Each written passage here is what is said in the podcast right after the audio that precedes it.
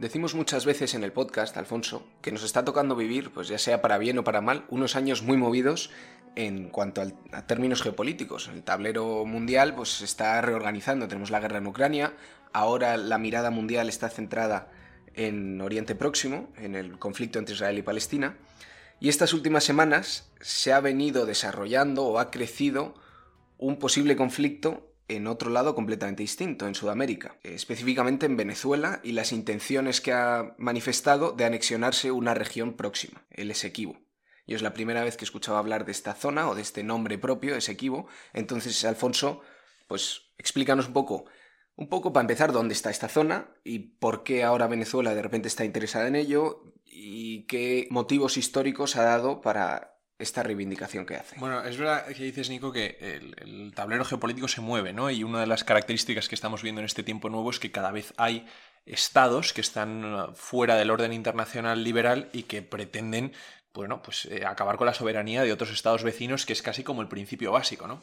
Y este caso ha sido el de, el de Maduro con el Esequibo, que es un territorio que pertenece a la República de Guyana, ¿no? Que es el país vecino de Venezuela por, eh, por la derecha, por el, por el oriente. Nos ponemos esos tres países pequeñitos que hay al norte de Brasil, que vemos muchas veces en los mapas de Sudamérica y que no sabemos muy bien cuáles son. Bueno, pues estos son Guyana, Surinam y Guayana, la Guayana francesa. Nos vamos a centrar en el de Guyana, que es, el, como digo, el vecino de Venezuela. Y el territorio del Esequibo, en particular, es la parte occidental de Guyana, es decir, es exactamente lo que está pegado a Venezuela.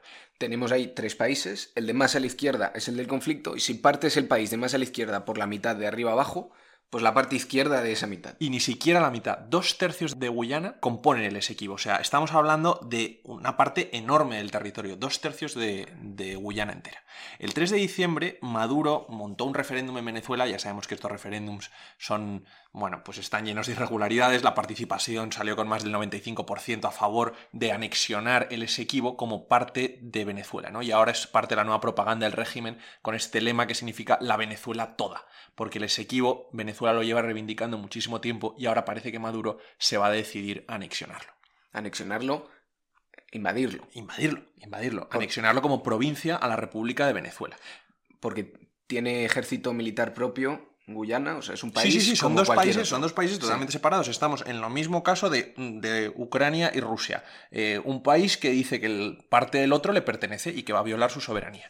El Esequibo, estamos hablando de un territorio que son 160.000 kilómetros cuadrados. Es una superficie como Túnez. O sea, es mucho más grande que Cuba, por ejemplo. Y eso se lo, se lo quiere quedar Venezuela entero. En su mayoría es un territorio que es selva tropical inexplorado, difícilmente penetrable, pero que está lleno de materias primas. Se conoce que el lecho marino del Esequibo, la parte que está delante de la costa del Esequibo, eh, puede tener 11.000 millones de barriles de petróleo. Esto es una estimación que ha hecho la petrolera americana ExxonMobil, que tiene concesiones allí, y esta es la estimación que ha hecho. Es, un, es una balsa que se llama el Stabrek, que es una balsa de 26 kilómetros cuadrados delante de esa costa. Eso está lleno de petróleo, lleno de gas. Aparte, las selvas del Esequibo están llenas de cobre, de oro, de magnesio, de uranio. Tiene unos ríos muy caudalosos que sirven para la generación de energía hidroeléctrica. O sea, es un tesoro encontrado ahí, ¿no? ¿Y, y por qué recientemente estas reivindicaciones? ¿Se ha descubierto algo nuevo? El petróleo se ha descubierto en 2015. 2015-2016 se ha empezado a ver que, verdaderamente esta región, que era una región pobre, eh, está, eh, está construida sobre, sobre, una, sobre un tesoro energético. El PIB de, de, Guyana no ha dejado de crecer desde 2015 cuando se descubrieron todas estas reservas. Pero la reivindicación de Maduro y de, y de Venezuela viene desde el siglo XIX. O sea, no es solamente porque se haya descubierto el petróleo ahora, aunque esto mm, yo creo que lo motiva, pero Venezuela es un país que tiene mucho petróleo por sí. ¿Por qué querría más? Esta es una pregunta que nos haremos un poco más adelante. Pero por ver mm, de dónde viene la reivindicación histórica del Esequibo. Eh, nos tenemos que ir al siglo XIX cuando Venezuela se independizó de España, porque Venezuela, antes de ser independiente, era lo que se llamaba la Capitanía General de Venezuela, y en esa delimitación dentro del Imperio Español, el Esequibo, esta zona, estaba incorporada a Venezuela. Lo que pasa es que en el contexto de las guerras napoleónicas, Gran Bretaña empieza a conquistar gran parte de las colonias del Caribe que eran parte de los aliados de Napoleón, entre ellas la Guyana, que era de los Países Bajos. En 1814 se acaban las guerras napoleónicas, hace un tratado de Inglaterra y Países Bajos, y se queda con la colonia de Países Bajos en Guyana. Esa parte del Esequibo, en teoría, era parte venezolana española, ¿no? Estamos en los años en los que se produce la independencia. Pero en todo este momento que se están produciendo las guerras de independencia, las guerras napoleónicas, el traspaso de una colonia de un país a otro, las fronteras se quedan sin delimitar como sucede. Entonces los ingleses... si lo veis ahora, en el mapa aparece una, una línea punteada. Una línea punteada. Atravesando. Eso, es lo que ahora Maduro ha salido con un mapa diciendo esta línea punteada ya no aparece, ahora esto es Venezuela entero. Lo que pasa es que, bueno, en el siglo XIX la, línea punteada queda así hasta que finalmente eh, los ingleses mandan en 1840 a un explorador suyo a que delimite bien eh, dónde acaba y dónde empieza la, Guyana inglesa. Y entonces ahí es cuando ese explorador introduce el, el como parte de la Guyana porque había encontrado oro. Venezuela nunca lo peleó porque tenía poca fuerza para ello, ¿no? Pero siempre reivindicó que los ingleses se habían quedado con una parte que era suya. No suena esta historia. No suena esta historia. Bueno, y esto nos lleva hasta 1895, donde hay hasta una posible guerra entre Estados Unidos y Gran Bretaña, a raíz del Esequibo. ¿Por qué? porque Venezuela acude a Estados Unidos para que le defienda de las incursiones inglesas en un territorio que considera suyo. Un momento, por, por ponernos más en contexto, en 1895 es unos años antes de que nos quiten Cuba a los españoles. Es que tiene mucho que ver. ¿Por qué Estados Unidos se mete del lado de Venezuela contra Inglaterra? Porque estamos en estos años en los que Estados Unidos está empezando a proyectar su poder a escala global, eh, como potencia marítima, comercial y política. También ah. en esta parte de agenda acabará conquistando Cuba y Filipinas. Pero parte de esta agenda global también le lleva a defender lo que él cree son los, los intereses, los derechos de los pequeños estados americanos de los grandes estados europeos. Esto estaba, creo recordar, enmarcado dentro de lo que llamaban Doctrina Monroe, o no ha salido todavía. Exactamente, Doctrina Monroe. Eso es lo que se invoca. La Doctrina Monroe es de principios del siglo XIX, pero se invoca a finales del siglo XIX para decir los europeos no tienen ningún derecho sobre el hemisferio occidental, sobre las Américas. Esto es una zona de influencia solo de Estados Unidos y solo de los Estados americanos. Entonces es en virtud de esta Doctrina Monroe que Estados Unidos apoya a Venezuela contra Inglaterra en el conflicto del Esequibo. Diciendo que las potencias europeas no tienen ningún derecho a opinar sobre lo que ocurre en mi zona de influencia. Exactamente. Entonces, en ese momento, en 1895, eh, Gran Bretaña está desbordada por conflictos coloniales en el resto del mundo, es cuando estamos empezando los gérmenes de la Primera Guerra Mundial, entonces acepta que Estados Unidos arbitre entre Venezuela y, Guyana, ¿no? La Guyana inglesa, para ver cómo se queda, cómo se queda el territorio del Esequibo. Y se forma un tribunal mixto es de los primeros que se ponen en marcha en el mundo. Es casi un precedente de, la Corte Internacional de Justicia que tenemos hoy. Un tribunal mixto es compuesto por dos de distintos por dos jueces británicos, dos jueces americanos, que esos dos jueces representarían a Venezuela, o sea, Venezuela no tiene representación en esas, en esas conversaciones, y uno neutral que fue ruso. Y esto se reúnen en París y en 1899 se publica el laudo arbitral de París que falla a favor de Gran Bretaña y deja el Esequibo en manos de Gran Bretaña con su colonia la Guyana inglesa. Esto aquí ya tenemos el primer, la primera cosa, ¿no? Venezuela no estuvo representada, sino que se cedió su representación a Estados Unidos. Los venezolanos lo aceptaron en ese momento, pero en 1949 se descubre el pastel, 50 años después. Esto es, de nuevo, por ir aportando contexto histórico, es justo al acabar, unos años después de acabar la Segunda Guerra Mundial. ¿Qué sucede? Un abogado americano de la firma americana eh, Mallet Prevost, a su muerte, publica en su, en su testamento que hay un memorándum secreto que él quiere que se haga público. ¿Qué dice este memorándum secreto? Bueno, este abogado había estado presente en las negociaciones de, de, 1899, en este laudo arbitral de París, y detalla que los ingleses han sobornado a todos los jueces, a los americanos y a los rusos, para que fallen a favor de que el Esequibo se quede en Guyana se descubre el pastel. ¿Y esto es verdad o no es verdad? Esto es verdad. o sea, que ocurriera sí, pero que este soborno. Esto es un abogado que formaba parte de las conversaciones, deja escrito que los ingleses han sobornado a todos. Han sobornado a los jueces que luego mm, dictaminaron que el Esequibo era de Guyana. ¿Y se demostró que este soborno ocurrió de verdad? Dos. Venezuela, desde luego, tomó esto como, como evidencia para declarar nulo el, el tratado de 1899 y entonces considerarlo una zona ocupada. Es que la realidad supera la ficción. ¿eh? Bueno, es que de verdad, totalmente, son cosas novelescas. Entonces, bueno, eh, tenemos este, ya se monta un conflicto, ¿no? En el que Venezuela dice, oiga, es que esto me lo quitaron porque lo sobornaron. Y Guyana, en cambio, dice, ah, no, no, yo no tengo prueba de que se sobornara a nadie. Se llega a un tratado en Ginebra en, en 1966, previo a la independencia de Guyana, cuando Guyana se independiza del Imperio Británico, que fue simplemente un acuerdo para llegar a un acuerdo. sobre el, ex, sobre el Esequibo. No se dictamina nada y aunque Venezuela denuncie que el status quo del Esequibo es ilegal, o ellos lo tomen por ilegal, eh, no se, eso se queda estancado, no se dice nada y, y, y, se queda eso ahí, ¿no? Entonces por eso desde el 66 esa línea de puntos en el Esequibo, donde Guyana lo considera suyo, Venezuela también lo considera suyo, pero sin, sin fuerza casi para reclamarlo de vuelta. Y además, como decías antes, Venezuela tiene mucho petróleo ya de por sí. Eso siempre o sea, se había quedado como reivindicación histórica, pero nunca lo habían peleado con fuerza. Además, con el chavismo, cuando llega el chavismo, Fidel Castro, que era el tutor de Hugo Chávez, le, le advierte que no se meta en ese lío. Que, que, eso, que lo deje estar, que no pasa nada, esto es unas negociaciones que se recuperaban cada X tiempo y que no llegaban a ningún sitio. ¿Y esto en, en qué años estamos Estamos hablando? en los 80, 90, cuando llega Chávez es en los 90. Pero vamos, que esto es un conflicto congelado. Hasta que ha llegado Maduro. Maduro llega al poder en Venezuela en 2013. Y es cuando Venezuela se ha vuelto más agresiva con lo del Esequibo. Maduro dijo que el Tratado de Ginebra, en el que Venezuela más o menos parecía contentarse con esta idea de buscar acuerdos cada X tiempo, reunirse cada X tiempo, dice Maduro que este tratado no vale porque está firmado por un gobierno no chavista, que no era suyo en, el 66, y el imperio británico, que era una potencia eh, imperial y malvada. Entonces, mientras tanto, Maduro empieza a reivindicar otra vez la idea del de Esequibo venezolano. Parte de todo esto, eh, en su política interior, Maduro nacionaliza activos de ExxonMobil, la, la, petrolera americana, y ExxonMobil se va de Venezuela a Guyana. Y ahí es cuando de repente, en el 2014-2015, descubren todo el petróleo que hay en el Esequibo, resucitando otra vez estas viejas aspiraciones de Venezuela por conseguirlo.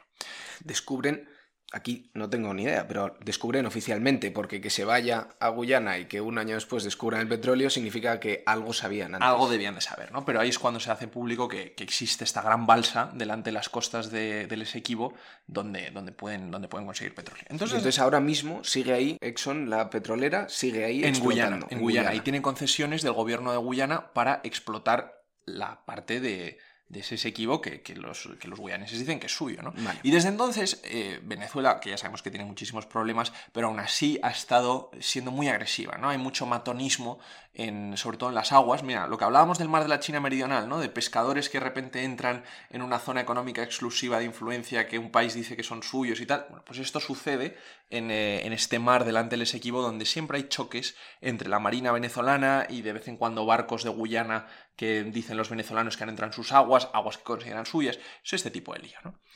¿Pero qué ha desatado la crisis esta de, de, 2023? Bueno, pues en abril de 2023 la Corte Internacional de Justicia decidió en respuesta a un requerimiento de Guyana que ella, la Corte, sí era competente para juzgar ese tratado de 1899 y por, de una vez por todas zanjar si era nulo, si no era nulo, si había que medrar. Si... El del soborno. El del soborno. Maduro dice que ya no está dispuesto a, que la Corte se pronuncie, a que, nada, a que el Esequibo es venezolano, que no hay discusión y no está dispuesto a que una Corte internacional se pronuncie sobre si Venezuela tiene un derecho legítimo sobre el Esequibo o no. Entonces Maduro monta este referéndum consultivo que ha sido, pero vamos, como se montan los referéndums el chavismo en Venezuela, ¿no? Y dice estar dispuesto a anexionar el Esequibo el referéndum preguntaba a la población sí, si querían entrar sí, en una guerra serie, o no. una serie de cinco preguntas, muy ambiguas todas, pero básicamente para legitimar que se invada el Esequibo, que se anexione el Esequibo a Venezuela.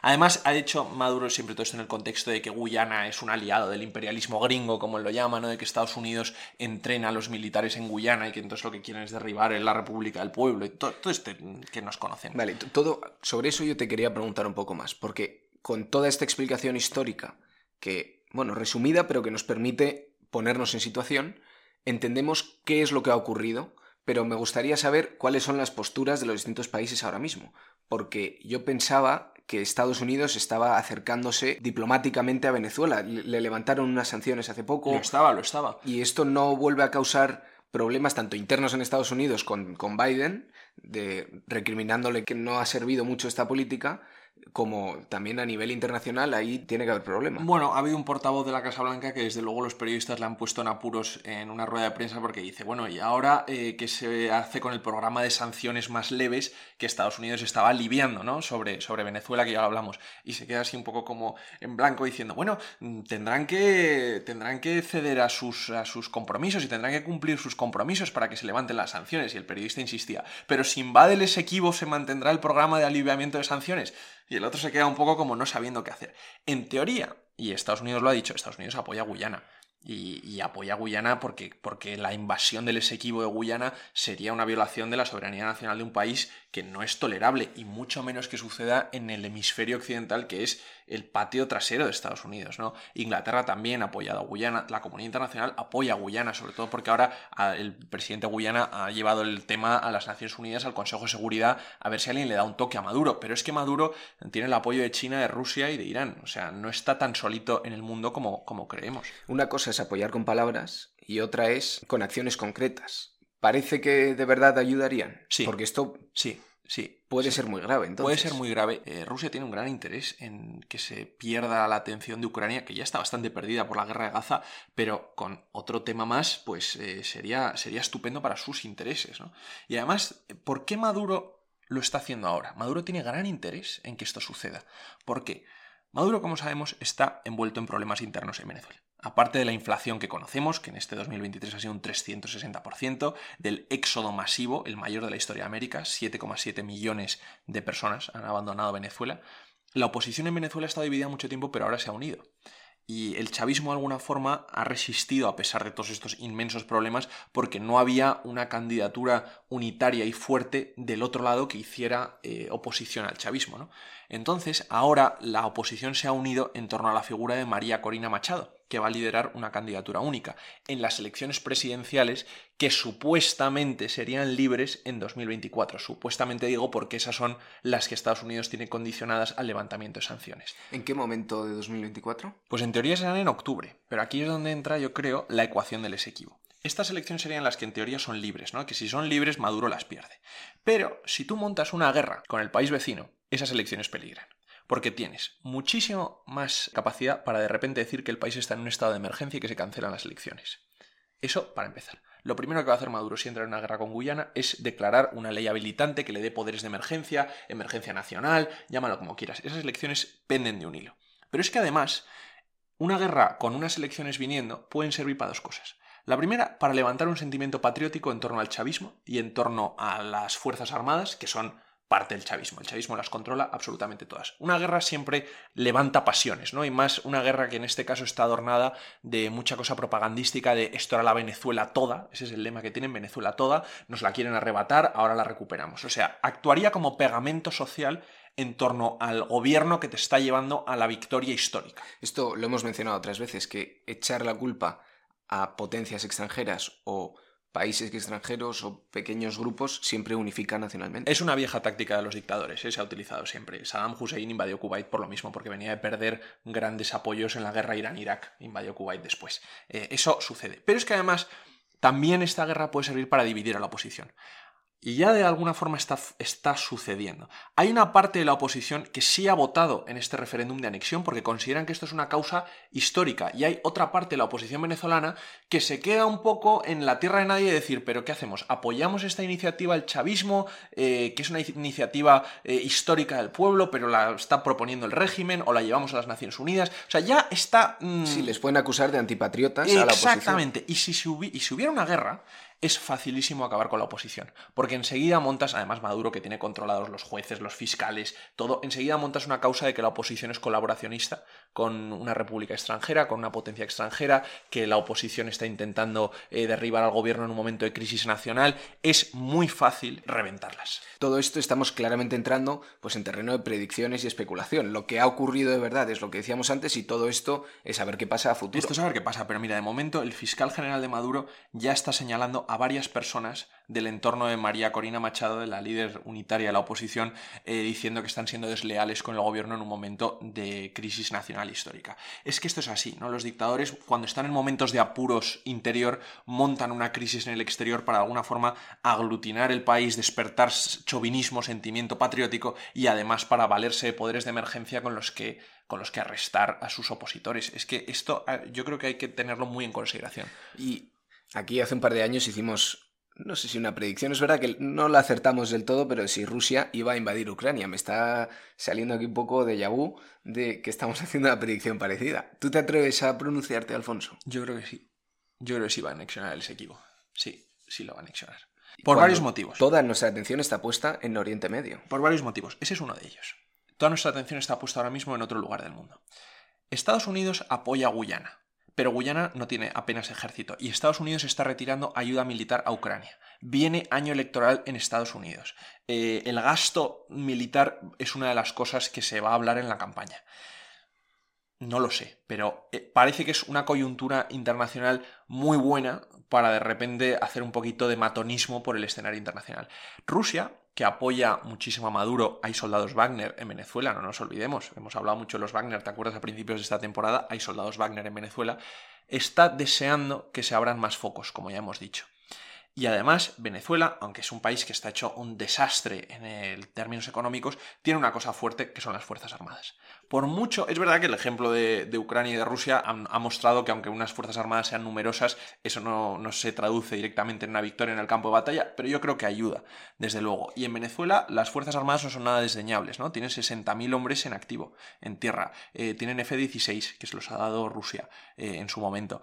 Tienen cuatro buques antimisiles que se los ha dado en 2023 Irán. Estos son buques modernos, eh, nuevos, o sea, no están oxidándose en un puerto. No tiene, no tiene tanta gracia en esto, ¿no? O sea, Venezuela tiene un poder militar eh, bastante fuerte, bastante fuerte, y Guyana no lo tiene. Eso es así, o sea, no estamos entre dos países que igual uno tiene más hombres que el otro, no es que Guyana tiene un ejército muy, muy, muy pequeño. Bueno, y entrarían, en teoría, Estados Unidos y Gran Bretaña que se han, se han posicionado se han posicionado a favor de, Guyana diplomáticamente, pero de posicionarte diplomáticamente a entrar en un conflicto militar hay un paso enorme, sobre todo, como digo, que Estados Unidos está retirando ayuda a Ucrania, que eso sí que es una guerra eh, en la que Estados Unidos puede decir que tiene unos intereses frente a una potencia agresora y se está retirando de ahí, y encima está lo de Israel y Gaza, que sigue en ebullición, y ahora un frente nuevo en el hemisferio occidental. Pues como decíamos al principio, estamos viviendo un momento muy interesante históricamente y políticamente hablando, pero también muy peligroso porque se están redibujando los mapas del mundo. Se están redibujando, además, literalmente, Nico, porque uno de los cinco decretos que ha firmado Maduro de anexión y de creación de una comisión militar para, para el Esequibo, uno de ellos es redibujar el mapa de Venezuela, incluyendo el Esequibo, y en ese decreto está puesto que todas las casas de Venezuela, todos los colegios tienen ya que mostrar el mapa nuevo con el Esequibo anexionado. Toda una declaración de, de intenciones, ¿no? Pero también es crear esta conciencia nacional de nuevo parece sacado de ficción otra vez. Pero bueno, pues vamos viendo qué pasa. Desde luego si hay más noticias las traeremos. Esperemos que no ocurra nada, pero nos tememos lo peor. Bueno, entre tanto, lo seguiremos comentando. Te veo la semana que viene. Con un tema nuevo.